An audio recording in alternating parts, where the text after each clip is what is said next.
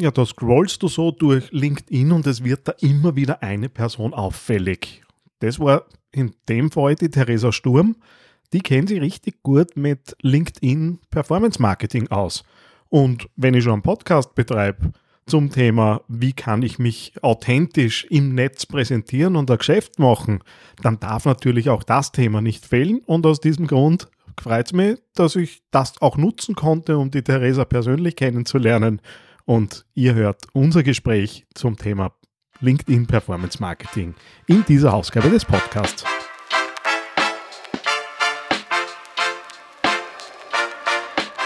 Herzlich willkommen beim AAA Podcast. Authentisch, anziehend, attraktiv. Dein Podcast für authentische digitale Kommunikation im Business. Und hier ist dein Host, Daniel Friesenecker. Zur Abwechslung einmal so ein kleiner Blick hinter die Kulissen der Bärenhöhle, wie ihr mitbekommen habt. Das Teddy Lab äh, wird zum Teddy Lab 3.0. Ich ziehe mal wieder um Immerhin vier Jahre hat der aktuelle Bürostandort gehalten. Jetzt wird er abgerissen, ich brauche was Neues. Das Geile ist aber, ich habe dann deutlich mehr Platz und wir werden sowas wie ein Content Creation Studio machen, äh, wo man Videocasts, Podcasts, ähm, durchaus auch das eine oder andere in der Content-Erstellung, was Fotos und so weiter angeht, für Social Media Content eben dann bei uns in einem auf Content Creation optimierten Studio machen können. Und das Ganze geht dann im neuen Jahr los. Das heißt, wer vorhat, einen Videocast, einen Podcast zu starten und irgendwo im oberösterreichischen Zentralraum unterwegs ist, da gibt es eine Ressource, auf die man zugreifen kann. Es freut mich, wenn ich es euch dann sagen kann, sobald wir dann umgezogen sind. Wie gesagt, im neuen Jahr ist es soweit. Und jetzt rein in diese Ausgabe und ins Gespräch mit der Theresa Sturm. Ja, einmal Blindflug heute für mich. Ich habe nämlich heute jemanden bei mir, die ich tatsächlich persönlich noch nie getroffen habe aber ein paar LinkedIn-Postings gesehen habe. Und da habe ich mir gedacht, die Theresa Sturm muss unbedingt in den Teddy-Podcast. Hallo Theresa, schön, dass du da bist. Hallo Daniel, freut mich voll, dass wir uns heute mal zum Thema LinkedIn austauschen. Das liegt ja bei dir auf der Hand. Ihr, du beschäftigst dich viel damit, ihr betreibt eine Agentur zu diesem Thema. Und du bist mir aufgefallen, wir waren bis vor kurzem noch nicht einmal direkt vernetzt miteinander, weil halt immer wieder Postings von dir gekommen sind, die mehrwertbehaftet waren, wo einfach auch Möglichkeiten gezeigt wurden, wie geht das ganze Thema LinkedIn und vor allem LinkedIn Ads an. Und jetzt so ein Thema, das immer wieder vorkommt und mir oft gestellt wird, ich bin mir sicher, dass es dir auch oft gestellt wird, ist jetzt, ist ja auf LinkedIn nicht so wenig los. Mittlerweile haben es viele Unternehmen, kleine, mittlere, große Einzelkämpfer, alle irgendwie verstanden, wäre gut, dort irgendwie zu sein wie komme ich denn noch vor in dieser Flut an Menschen, die sich dort täglich anbieten und, und herzeigen? Wie, wie kriege ich nur ein bisschen Aufmerksamkeit? Wie würdest du das angehen? Ja, das ist eigentlich eine super spannende Frage, weil mit dem beschäftigen wir uns natürlich tagtäglich, weil Werbung auf LinkedIn ist jetzt ja auch schon angekommen, würde ich sagen, seit zwei, drei Jahren. Ähm, ich glaube, die Plattform ist trotzdem nur im Vergleich zu vielen anderen Plattformen sehr leer, was Content betrifft, weil es gibt ja relativ viele User, die sehr passiv auf der Plattform da sind, unterwegs sind, ja. unterwegs sind. Die meisten sind ja sozusagen eher passiv, ganz wenig aktiv. Nichtsdestotrotz spielt natürlich LinkedIn, glaube ich, jeden zweiten oder dritten Post mit Ads ein. Das heißt, man muss da schon sozusagen dranbleiben und schauen, dass man die Aufmerksamkeit der User abfängt, vor allem wenn man natürlich oben im Newsfeed erscheinen möchte. Genau, also wir haben da so eine Grundregel. Wir schauen zum einen einmal, okay, was ist, wer ist die Zielgruppe überhaupt? An demografischen Merkmalen, das ist natürlich dann für uns fürs Targeting auch extrem wichtig. Also welche Unternehmen wollen wir ansprechen? Welche Personen im Unternehmen möchten wir ansprechen. Und dann gehen wir natürlich runter und schauen uns auch einzelne Profile an. Wir schauen uns wirklich LinkedIn-Profile an, schauen, was die liken, was die kommentieren, schauen wirklich sozusagen, welche Themen sie interessieren, welche Herausforderungen sie haben, welche Wünsche sie haben. Und basierend darauf müssen wir halt dann Ads gestalten, die wirklich so den Nerv treffen. Weil auch wenn wir hier im B2B-Marketing tätig sind, es geht darum, sozusagen Emotionen zu triggern, auch da, das ist ganz wichtig, um halt diese Aufmerksamkeit zu bekommen. Und dann geht's halt darum natürlich auch, wie die Creatives ausschauen, wie die Ads an sich ausschauen. Da muss man sagen, da ist man wahrscheinlich im B2B-Marketing je nach relativ ungechallenged, würde ich mal sagen, weil es extrem ähm, wenig Creatives gibt, die super kreativ sind noch im Prinzip. Mhm. Also ist super konservativ alles noch. Das heißt, wenn man da mit ein paar Hacks oder Kniffen irgendwie mal ein bisschen was anders macht wie der Rest, zählt man eh schon sofort auf. Ja, jetzt legst man es natürlich auf. Hacks und, und Kniffe. Das heißt, was wäre denn so ein Hack, mit dem ich mich dann unterscheiden kann?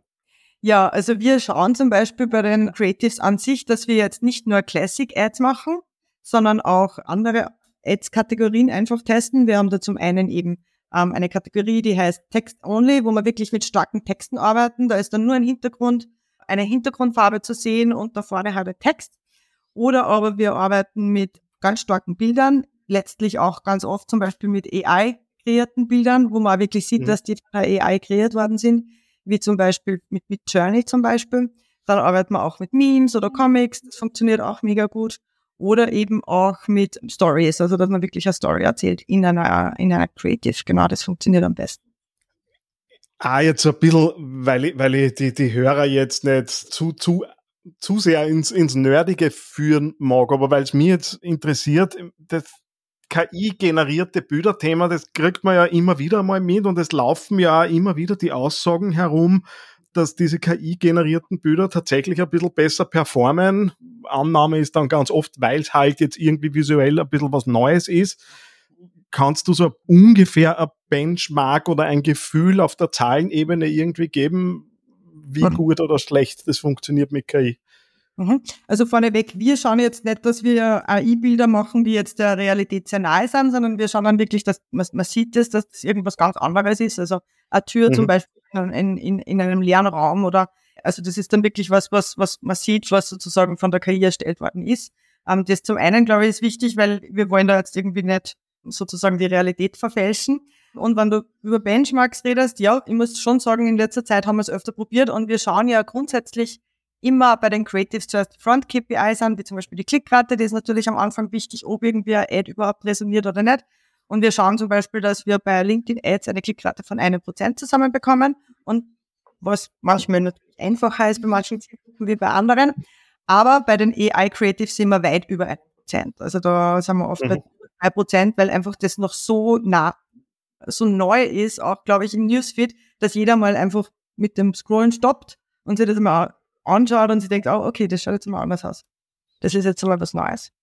Ja, endlich einmal gute Nachrichten, irgendwie weniger Arbeit für, für die Erstellung dieser Dinge und bessere Ergebnisse. Das darf einmal in die Richtung laufen. Wie, also der, der Weg, wie wir jetzt auch für das, das, das Gespräch zusammengefunden haben, war ein Posting von dir, wo du so ein bisschen einen Hinweis darauf gegeben hast, naja, alle versuchen irgendwie die Führungskräfte und die Geschäftsführer zu targetieren. Dabei sind die ganz oft gar nicht die, die, die, die wir eigentlich brauchen würden. Und du hast da so ein bisschen ein Worksheet äh, mit reingestellt, wo du einfach auch unterschieden hast nach Anwendern, Einkäufer, wer ist Einflussnehmer und so weiter. Wie, wie oft oder wie, wie geht ihr das an, dass ihr diese Zielgruppen herausfiltert, um die es dann wirklich geht? Weil, dass man auf den Geschäftsführer kommt, okay, das ist eh aufgelegt. Aber wie du auch selber geschrieben hast, es sind oft ganz andere. Und wie, wie füttert ihr die außer? Ja, zum einen eben, äh, ich glaube, dieses Posting, das du gesehen hast, dieser Teil von unserer Wunschkundenmatrix, die wir mit unseren mhm. neuen Kunden sozusagen besprechen. Und da kommt immer, im Erstgespräch kommt immer, ja, die Entscheidungsträger der KMUs ja, Hauptzielgruppe auf LinkedIn, die möchte natürlich jeder targeten. Und eben das reicht oft einfach nicht, weil eben zum einen die Geschäftsführer oft gar nicht aktiv auf der Plattform sind oder eben schon so zugeballert werden, dass man über andere Wege einfach gehen muss. Und wir gehen dann schon ins Gespräch und schauen, dass wir uns diese Matrix eben mit diesen einzelnen Mitgliedern des Buying Committees, also mit diesem Entscheidungskomitees sozusagen befassen. Mhm. Und uns die Kunden dann sagen, ja, eigentlich ist es so, also nehmen wir mal jetzt zum Beispiel eine HR-Software her, eigentlich ist es so, dass natürlich der Geschäftsführer dann schon das Ganze entscheidet, also der ist schon der Entscheider, aber eigentlich die Recherche übernimmt der HR Assistant oder der HR Manager und der bespricht dann sozusagen die, die, die einzelnen Alternativen mit dem Head of HR. Und dann haben wir natürlich auch noch den Datenschutzbeauftragten, der das Ganze dann noch absegnen muss. Genau. Dann hast du ja eigentlich schon drei, vier, fünf verschiedene Mitglieder im Entscheidungsprozess, die auch marketingrelevant sein können. Also muss jetzt nicht heißen, dass wir jetzt die Datenschutzbeauftragten auch immer targeten, aber damit man es einfach einmal definiert hat, wer überhaupt da so seine Dinge im Spiel hat, weil das ist schon im B2B ein bisschen anders wie im B2C. Im B2C, ich kaufe mir, keine Ahnung, ein Kleid und ich besprich das mit niemandem. Ich kaufe mir ein Auto, dann bespreche ich es vielleicht mit meinem Ehemann oder oder mit meiner Bank, aber ansonsten auch mit niemandem. Also da, da muss man, glaube ich, so ein bisschen unterscheiden zwischen B2C und B2B. Und wir merken schon, so wenn wir diese Strategie fahren, dass wir natürlich die Ads-Kosten senken können, eh klar, weil wir natürlich dann Zielgruppen targeten, die nicht so teuer sind wie jetzt die Geschäftsführung. Und wir dann trotzdem über Retargeting und über Lead Nurturing oder E-Mail Nurturing dann schon auch an die Entscheidungsträger kommen. Jetzt ist ja eh genau dieses Thema Budget und Geld und so weiter ja immer ein Thema bei LinkedIn und es hält sich ja hartnäckig, dass ja auf LinkedIn die Werbung teurer ist, wie jetzt auf anderen Social Media Plattformen. TikTok natürlich komplett außen vor, weil halt funktioniert er komplett anders. Jetzt ist es aber nicht wegzuleugnen, dass auf LinkedIn das Preisniveau schon ein höheres ist. Zumindest jetzt das, was ich in der Vergangenheit so mitbegleitet habe. Gleichzeitig haben wir natürlich bessere Möglichkeiten, vor allem in die B2B zu targeten und die Qualität der, der Kontakte ist höher. Aber wenn ich jetzt so einen Mittelständler nehme, wo bin ich unterwegs an einem Mindestbudget, das ich in die Hand nehmen soll, weil ich, ich, habe tatsächlich immer wieder damit zu tun, dass ich da teilweise Wünsche höre von einstelligen Tagesbudgets und so weiter, was natürlich meine Freude nicht unbedingt nach oben treibt. Nord uns du ein bisschen ein. Ich weiß, jeder hat so ein bisschen einen anderen Zugang zu dem Thema, aber darüber können wir uns ja gegenseitig ein wenig vergleichen. Definitiv. Ja, ich glaube, bei LinkedIn ist es natürlich schon so, dass die Plattform einfach teurer ist und auch, man sieht es ja auch beim Minimumbudget. Ich glaube, bei Facebook hast du ein Minimum-Tagesbudget von einem Euro, bei LinkedIn sind es schon bei 10 Euro. Das heißt, unter 10 Euro am Tag, das heißt circa 300 Euro im Monat, kannst du sowieso nichts machen. Und wir mhm. übernehmen ganz oft Ad-Accounts, wo dann die Kunden sagen, ja, wir haben das schon probiert, wir haben LinkedIn Ads schon probiert, dann schauen wir den Ad-Account rein und dann sind da irgendwie heiße 255 Euro ausgegeben worden. Ja, wenn der Klick, vor allem wenn man natürlich nicht weiß, wie man die Klicks günstig bekommt auf LinkedIn, um die 8 Euro kostet, dann sind da ja nur ein paar Klicks passiert und da kann nicht recht viel dabei rumkommen, genau. Und deswegen sind zwei Kriterien, glaube ich, voll wichtig. Zum einen eben, dass man dahinter ein Produkt oder Angebot hat, das hochpreisig ist.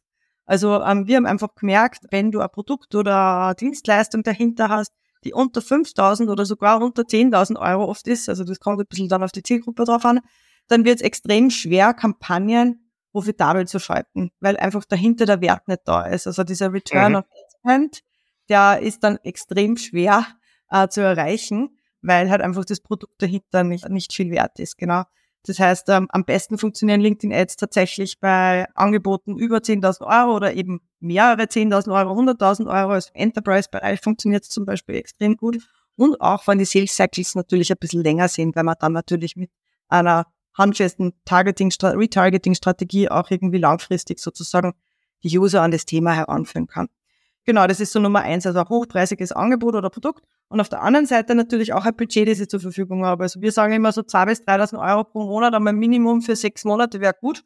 Einfach, um einfach einmal Sachen austesten zu können, verschiedene Zielgruppen zu testen, verschiedene Angebote zu testen. Und dann braucht man einfach sechs Monate Zeit, damit dahinter natürlich auch was dabei rumkommt, weil man eben keine Produkte hat, die sie von heute auf morgen verkaufen. Genau. Also man braucht Geduld und Zeit, würde ich sagen. Und Budget. Einmal mehr irgendwie.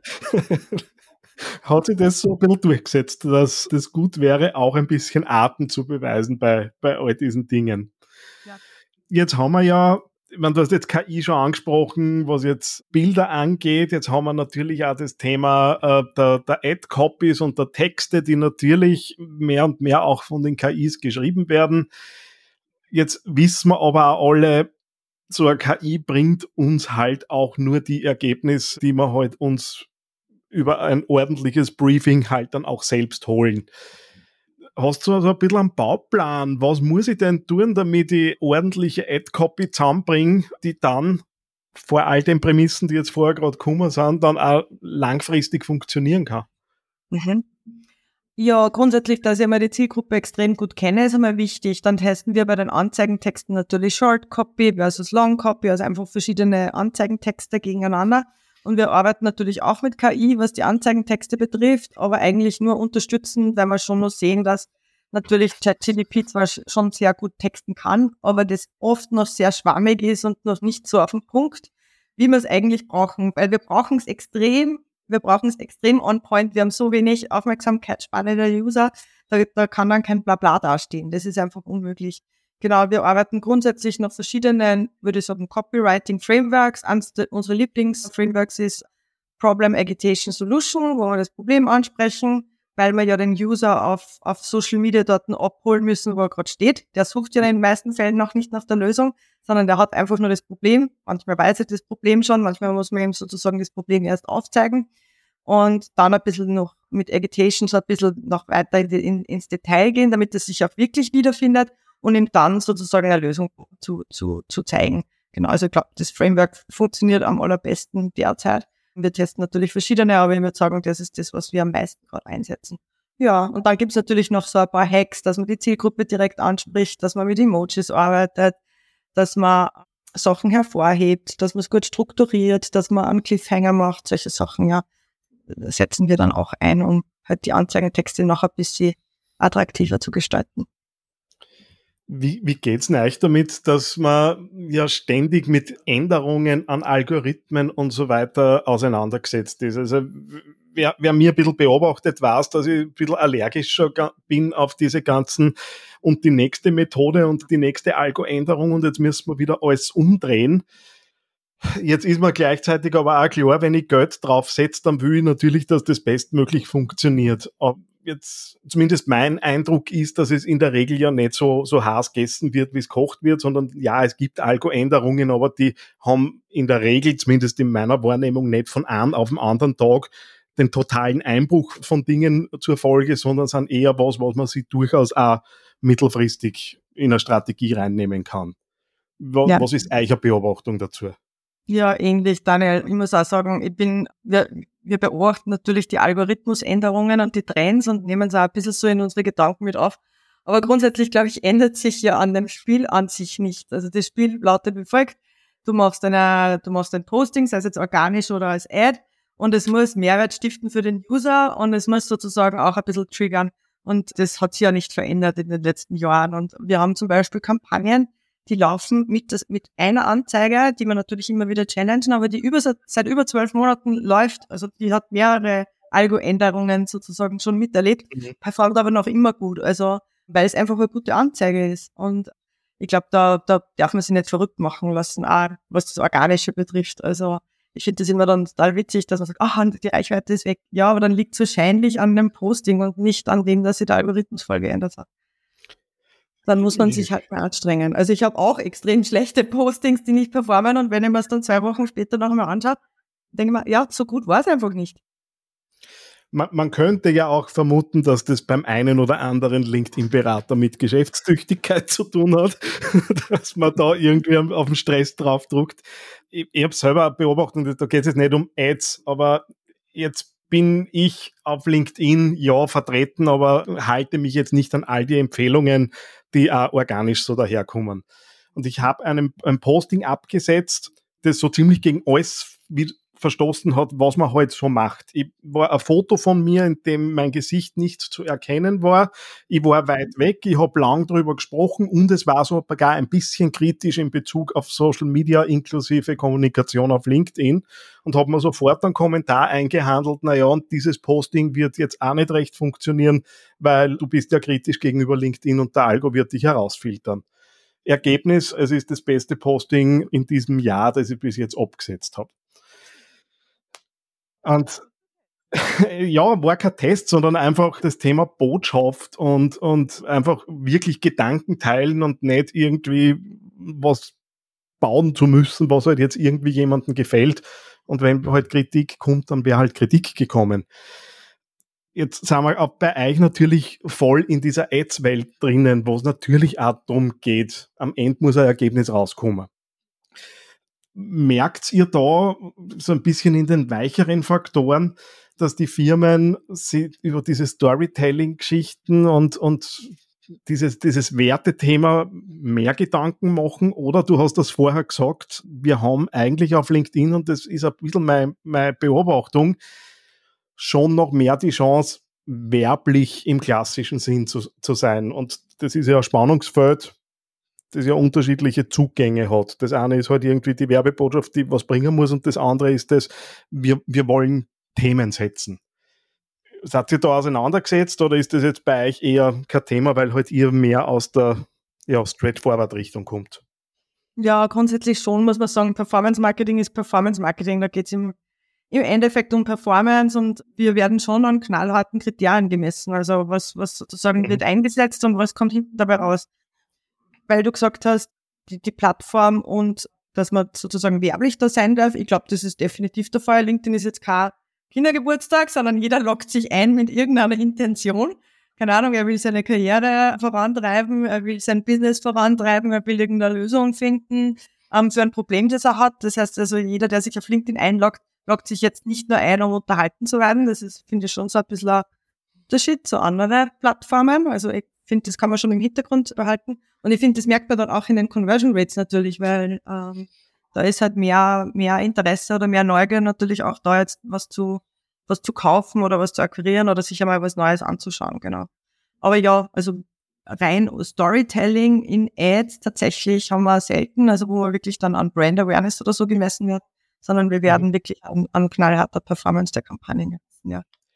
Jetzt sind wir, die da draußen sind und mit Kunden arbeiten, ja, da und dort ein bisschen damit auseinandergesetzt, dass wir Dinge sehen. Du hast vorher schon angesprochen, du schaust in ein Ad-Konto rein und siehst halt 250 Euro, die da gesetzt worden sind, mit der Erkenntnis, das hat nichts gebracht. Aber was ist denn so äh, eins, du brauchst natürlich keine Namen nennen, aber so eins der herausragendsten Fuck-Ups, die du in deiner Karriere bis jetzt gesehen hast? Ja, ich glaube, es sind eher so kleinere, kleinere Sachen, die, die mir auffallen. Also wir bieten ja auch bei uns so einen kostenlosen LinkedIn Ads Check an, wo wir einfach fünf Minuten, zehn Minuten auf die Kampagnen schauen und dann ein fünf Minuten Loom-Video drehen, wo wir so einmal die, die wichtigsten, ja, Optimierungsschritte einfach mitgeben. Mhm. Und da kommt zum Beispiel immer wieder, ja, dass man nur eine Zielgruppe testet, dass man nur ein Creative in der Anzeigen Gruppe drinnen hat, wie soll man denn dann sozusagen dem Algorithmus überhaupt die Chance geben, dass er ein bisschen was testet, wenn man ihm von allem nur ein, eine Variante liefert. Genau, also das glaube ich, also diese Alternativenlosigkeit ist, glaube ich, ein großer Fuck-up, den viele nicht wirklich ernst nehmen. Dann, dass man zum Beispiel zu viel Budget gleich am Anfang ausgibt. Also ich halte jetzt auch nichts davon, dass man Kampagne startet mit, weil LinkedIn zu teuer ist mit 150, 200 Euro Tagesbudget, ohne es zu getestet zu haben, weil das ist dann mhm. wirklich Budget verbrennen eigentlich, weil dann hast einfach in kurzer Zeit sehr viel Geld verbrannt. Ja, dann vielleicht die Achtlosigkeit, was das Bidding betrifft. LinkedIn Ads ist sehr teuer. Maximale Verbreitung ist für einen Anfang vielleicht, also es gibt eben dieses Bidding-Konzept, dass man auf maximale Verbreitung geht. Das, da sagt man sozusagen LinkedIn, nimm mein Geldbörsel und nimm da, was du brauchst, innerhalb von dem, was halt drinnen ist. Aber das ist auch eigentlich ein schneller Weg, um sein Geld zu verlieren, würde ich mal sagen. Das ist, glaube ich, auch so ein Fuck-up. Und ja oft auch, das ist vielleicht noch spannend, Unternehmen, die sonst noch nichts auf der Plattform gemacht haben, wenn die dann mit sofort mit Ads anfangen, ist das etwas schwierig, weil die kennen sich auf der Plattform noch nicht aus, die wissen noch nicht die Gepflogenheiten, wie man kommuniziert, wie man Anzeigentexte schreibt. Und dann haben sie auch noch mit einem Unternehmensprofil mit 15 Followern. Und die Anzahl der Follower sieht man ja als Absender der Ads. Mhm. Und das finde ich auch oft ein Fuck-up, dass man wirklich sagt, okay, wow, wir haben noch nichts auf der Plattform gemacht, aber wir nehmen jetzt einmal 5000 Euro im Monat an die Hand und testen die Plattform und dann schaut das einfach nicht, nicht vorbereitet aus. Also ich glaube, das ist auch so eine Sache, die, die schnell nach unten losgehen kann, würde ich sagen. Ganz was anderes. Ja. Du bist, also wie ich auch deinen LinkedIn-Postings entnehmen konnte, bist du zweifache Mama. Jetzt ist das ja auch immer so ein Thema, wie viel Privates können wir posten und auf der anderen Seite wollen wir ja menschlich wirken und rüberkommen und da wird was Privates auch notwendig sein, auf die, die Fotos aus dem letzten Skiurlaub oder vom letzten Strandurlaub auf LinkedIn kehren dort irgendwie nicht hingefühlt. Wie, wie viel darf man uns denn? Und du bist ja tagtäglich dort und wie wir ja jetzt auch gemerkt haben, kennst dich recht gut aus mit diesen, diesen Themen. Wie viel privat darf sein? ohne dass es unangenehm wird? Also ich glaube, ich habe da, ich glaube, ich habe da eine Meinung, die vielleicht jetzt nicht von jedem geteilt wird. Ich bin eigentlich, also privat finde ich hat gar nichts auf der Plattform zu suchen, eher dann vielleicht persönliche Merkmale oder persönlich, persönliche Sachen. Mein Privatleben schaue ich wirklich, dass ich eigentlich so ziemlich raushalte. Und ich würde mich eigentlich gern mehr an, an die Performance-Marketing-Experten aus Amerika halten, weil die machen das wirklich super. Die, die posten wirklich hauptsächlich Geheimnis-Ads-Strategien, wirklich ins Detail gehende Informationen. Und ich komme oft gar nicht hinten nach, dass ich mir Beiträge speichere, weil ich mir es nachher nochmal anschauen soll, weil es einfach so viel Mehrwert beinhalten. Also ich bin eher so der Freund davon, bei seinem Thema zu bleiben und da halt brutal viel Mehrwert zu liefern, als jetzt eher so wie bei Facebook, eben ja, jetzt war ich auf Skilab und dann ist das passiert. Ja, mhm. dafür gibt es andere Plattformen, finde ich. Also ich muss sagen, die Amerikaner machen das schon echt extrem gut vor, zumindest in, im Performance-Marketing. Und da würde ich mich eigentlich gern mehr dran halten, ja. Aber es ist natürlich für jeden, ja, seine eigene Sache, was er da posten möchte und was nicht. Aber da muss ich jetzt nachfragen, das ist ja genau diese, die, also dieses Thema viel Mehrwert bieten und so weiter. Okay, das hören wir, hören wir eh ständig. Auf der anderen Seite wissen wir, wie viel wirklicher Mehrwert ganz oft geboten wird oder dass halt erzählt wird vom Mehrwert, aber der Mehrwert eigentlich nicht da ist. Und dann, ich kenne diese Menschen auch. Ich habe viele YouTube-Channels, denen ich folge, wo ich mir wirklich Dinge hole, für die ich auch Geld bezahlen würde, wenn es mir wer anbieten würde.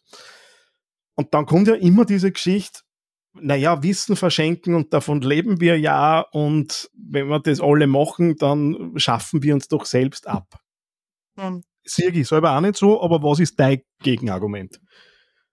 Ich sage so wie du. Also wie gesagt, ich schaue wirklich, dass wir alles, alles, was wir machen, in irgendeiner Form auch veröffentlichen. In LinkedIn-Postings geht sie natürlich jetzt nicht die super tolle Ad-Strategien am Posting aus. Dafür haben wir halt den Blog auch. Also ich schaue wirklich, dass wir alles, was wir sozusagen an Erkenntnissen und Erfahrungen gewinnen, im Blog wieder teilen. Weil ich habe schon irgendwie das Gefühl, die Leute informieren sich, dann probieren sie es selber aus. Die meisten müssen es einmal selber ausprobieren dann merken sie, dass irgendwann an Ressourcengrenze, Erfahrungsgrenze stoßen und dann, dann wird dann hoffentlich derjenige einfallen, der nachher zuerst dabei geholfen hat. Und ähm, mhm. ich glaube, dass es nur die Strategie gibt, weil sonst holen sie sich die Informationen woanders. Also ähm, ich glaube, wir können da sehr locker mit den Geheimnissen umgehen. Ja. Nachdem wir es jetzt die ganze Zeit noch nicht verraten haben, wer ist wir? Also wie, wie heißt eure Agentur? Wie kann ich euch treffen, wenn ich jetzt zur Erkenntnis gekommen bin, ja, die kennen sich aus, mit denen sollte ich mal reden. Genau. Ah, die Agentur heißt, ich bin die Gründerin von Via Digital, heißt auf Spanisch der digitale Weg. Wir machen aber nicht alles Digitale, sondern wirklich hauptsächlich LinkedIn Ads und Google Ads für B2B. Und wir sitzen in Linz, haben aber Kunden aus dem genau, via-digital.at. Gibt es natürlich dann in den Show Notes direkt zum Anklicken und natürlich auch einen direkten Link zur Theresa, sollte jemand von euch jetzt Redebedarf haben, was glaube ich eine gute Idee ist nach dem Gehörten. Du, Theresa, vielen herzlichen Dank, dass du die Zeit für mich genommen hast, mich ein bisschen bohren hast lassen, hat gute Ansätze gebracht. Danke fürs Weiterbringen. Super, vielen Dank, Daniel. Das waren echt super spannende Fragen. Na, hat dir diese Episode eine Idee oder Inspiration geschenkt? Hinterlasse jetzt eine 5-Sterne-Bewertung und unterstütze damit den AAA-Podcast. Mehr Informationen und vertiefende Blogartikel findest du unter theangryteddy.com.